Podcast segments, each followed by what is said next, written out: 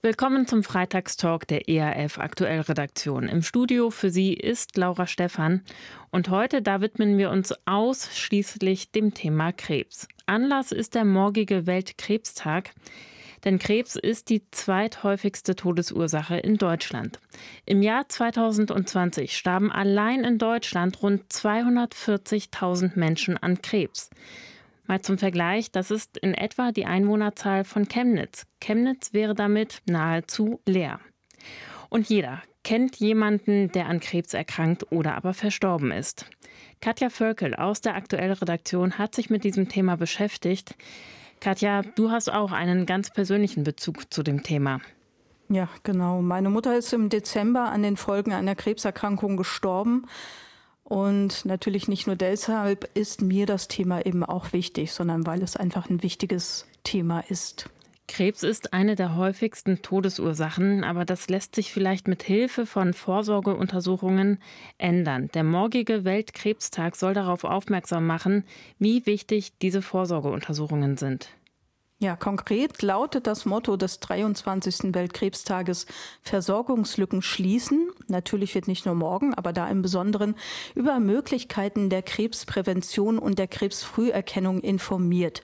Ebenso wird über die aktuellen Entwicklungen auf den Gebieten der Diagnose, Therapie und Nachsorge aufgeklärt. Laut Deutscher Krebshilfe nutzen viele Menschen das Potenzial der Krebsvorsorgeuntersuchungen aber gar nicht aus. Ja, dazu gehöre ich leider auch. Und die Corona-Pandemie hat das Problem noch verstärkt. Noch weniger Menschen nehmen an den gesetzlichen Früherkennungsprogrammen teil. Und sie leben ungesünder, obwohl gesunde Ernährung, Nichtrauchen, ausreichend Sport und wenig oder gar kein Alkohol ebenfalls gute Möglichkeiten zur Krebsvermeidung sind. Außerdem gibt es einen sogenannten Vorsorgomat, den eine Krankenkasse online gestellt hat. Dieser empfiehlt, welche Krebsvorsorgeuntersuchung als nächstes gemacht werden sollte. Und er hilft bei der Suche nach entsprechenden Fachärzten und Fachärztinnen, ist also schon mal eine gute Hilfe. Hm, und zudem gibt es weitere positive Entwicklungen im Kampf gegen diese schreckliche Krankheit. Ja, denn Forschenden der Technischen Hochschule Chalmers in Göteborg ist es gelungen, 14 Krebsarten in einem frühen Stadium nachzuweisen. Diese Krebsarten aus dem urologischen und gynäkologischen Bereich können mit einem kombinierten Urin- und Bluttest überprüft werden. Es ist also denkbar, dass bald einfachere und preiswertere Tests die Früherkennung revolutionieren. Das sind ja schon mal gute Nachrichten und zusätzlich wird aber auch die Krebstherapie immer besser. Ja, Gott sei Dank, möchte ich sagen. Im November 2022 hat ein Forscherteam in Washington erste Ergebnisse einer Studie veröffentlicht. Darin geht es um ein bestimmtes Protein, das bei einem Drittel der Brustkrebserkrankungen produziert wird. Ein Impfstoff schult dieses körpereigene Immunsystem darin, Brustkrebszellen zu erkennen und zu zerstören.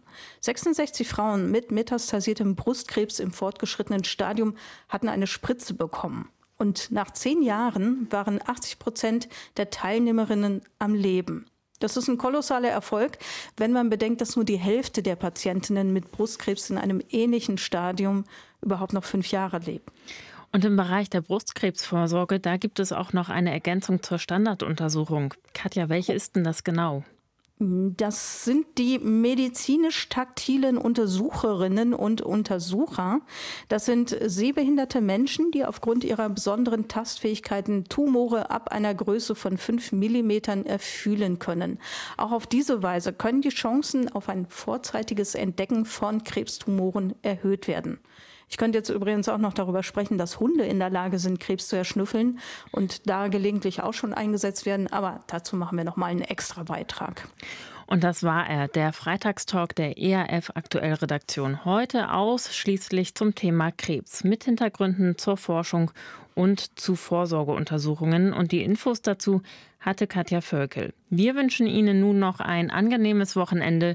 Tschüss und bleiben Sie gesund. Ihre Laura Stephan und Katja Völkel.